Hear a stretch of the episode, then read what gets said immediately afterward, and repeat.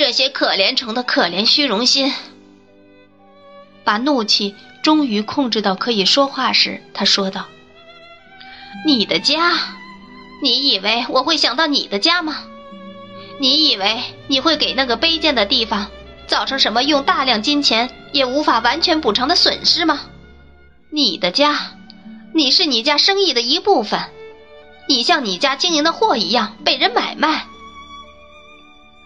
哦，别这么说，艾米丽叫道。无论怎么说，我都行。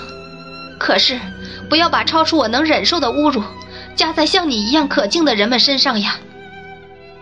如果你不可怜我，也请你尊敬他们一点吧，因为你是个上流女人呐。我说的，达特尔没理睬上述的请求，说道，并扯开自己裙角，不让艾米丽碰到。我说的是他的家，我现在住的地方。这，他冷笑着，伸手指着那伏在地上的少女说道：“这就是那么使贵族母亲和少爷儿子失和的宝贵原因。这就是那个他连为其做婢女的资格都没有的家庭之悲剧的原因。这就是那愤怒、怨恨、责难的原因。”这个贱货被从海边捡起，被看了一小时后又扔回了原地。不是的，不是的，艾米丽握起手说道：“他和我偶然相识的，但愿就没有过那一天呢。但愿我活着时没遇上他。我也是和你或世上任何能嫁给好人的好姑娘。如果你住在他家，也认识他。”你也许知道，对一个软弱而爱慕虚荣的女人来说，他有多大的力量。我并不为自己辩护，但我很明白，他也很明白。或者，当他临死时，而因此内心不安时，他会很明白。他用了所有力量来欺骗我，于是我相信了他，信任了他，也爱上了他。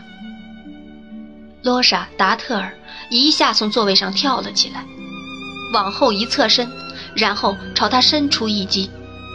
他的脸那么凶，愤怒使那脸的色和形都变得可怕。我几乎是扑到他们中间，那狂舞的拳头落了空。他站在那里喘着气，同时用他所能表现出的极度愤恨看着艾米丽，而且由于轻视和愤怒而从头到脚发抖。我相信，这是我在那以前从没见过的情景。以后我也再没见过这种情景。你爱他，你？他握着颤抖的拳头叫道，好像只要有武器就可以把他仇恨的对方杀死。艾米丽已退到我看不见的一角，没有回答。用你那无耻的嘴！他继续说道：“对我说那种话，他们为什么不用鞭子抽打这种东西？如果我可以发出这种命令，我就要他们把这个丫头打死。我很相信他会那么做，只要他还那么狂暴，只要他还那么狂躁暴怒。如果他手上有刑具，我不信他不会用。”他慢慢的，慢慢的。笑了起来，手指着艾米丽，好像后者是遭到人神共弃的可怜东西。他爱，他说道：“那么一块臭肉，他还要告诉我，说他竟还要对他喜欢过，哈哈！这些生意人都是些多会骗人的家伙。”他的嘲笑比他那不加掩饰的愤怒更甚。相比之下，我宁愿做后面那种情绪的对象。可是他的宣泄只是片刻的事，他马上把它克制着、压抑了，虽然那会在他心里把它撕裂。我专门来到这里，你这爱情的甘泉，他说道，看一看，就像我一开始告诉你的那样，你是什么样的东西？我想见识一下。现在我满足了，我也要告诉你，你最好马上去找你那个家，把你的头藏在那些正在等你，可以用你的钱来安慰他们自己的那些好人中吧。等到一切都成为过去，你又可以相信、信任并爱上了。你知道，我以前觉得你是一个过了时的破玩具，一个生了锈的、被扔掉的不值钱的铜饰物。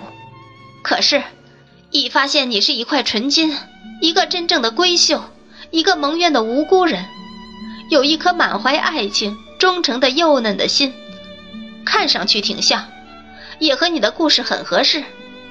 可我还有些话要说，要听清楚。因为我说什么就做什么，你听见我的话了吗？你这个仙女精灵，我说什么就做什么。他又发作了一会儿，但像一阵痉挛那样过去后，他又笑了起来。藏起来，他继续说道：“如果藏在家里，就藏到别的地方去。”那应该是人们找不到的地方，去活着，无声无息的活着，或者更好的是，找一种无声无息的死。我猜想，如果你那多情的心不胀开，你就没办法让它安静。以前我听说过这些办法，我相信找到这些办法并不难。艾米丽低低的哭声把他的话打断了。他停下来，像欣赏音乐一样听那哭声。也许我天性古怪，罗莎达特尔继续说道。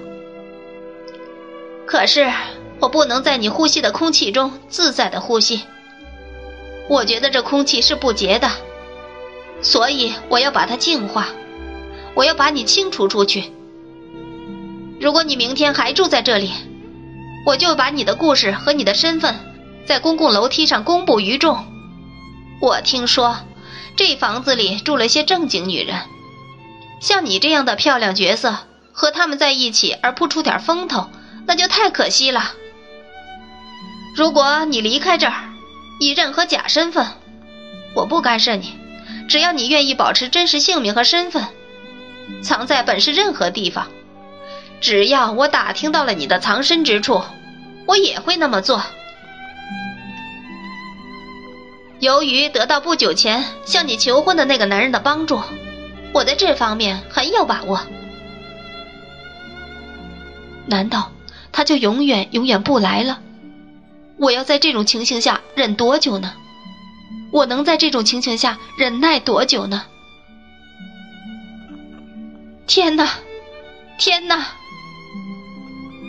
可怜的艾米丽绝望地叫道：“那声音，我相信，就连那最铁石的硬心肠人听了也会被感动的。可是，在罗莎·达特尔的微笑中，并没有丝毫怜悯的表示。我该怎么办？我该怎么办？怎么办？”达特尔接过去说道。在自己的回忆中过幸福的日子吧，把你的余生用来回忆你对詹姆斯·史蒂夫斯的爱情吧。他要你做他佣人的老婆，不是吗？或用来感激想把你当礼物收下的那个正直可贵的人吧。如果那些骄傲的回忆，你对自己品性的感受，或他们使你在一切具有人形的东西的眼中达到的光荣地位。都不能使你能支持住，就去嫁一个好人吧，满足他的屈就吧。如果这都不行，那就死掉。对那种死，那种绝望，路多着呢，垃圾堆多着呢。去找条路，逃到天上去吧。楼梯上远远传来一阵脚步声，我确信我辨得出这脚步声，这是他的脚步声。感谢上帝。他说这几句话时，一面缓缓从门口走开，走出了我的视线。不过，记住。在打开另一扇门走出去时，他严厉地慢慢说道：“我打定主意，为了我的一切理由，也为了我心中的仇恨，除非你一点也不让我知道你的踪迹，或者，除非你把漂亮的面具全摘下，否则我就要赶你走。这就是我要对你说的，我说什么就做什么。”楼梯上的脚步声越来越近了，越来越近，和刚刚走下去的他擦身而过，冲进了房间。舅舅！随着这两个字，是一声可怕的喊声。我停了一下，再往屋里看，看到他抱起了失去知觉的他。他朝他的脸端详了几秒钟。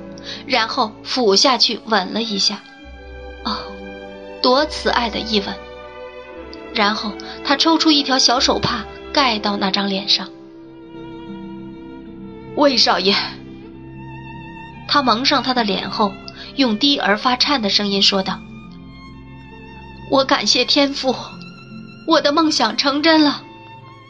我诚心诚意的感谢他，因为他用他的意志。”把我引到我的宝贝这里。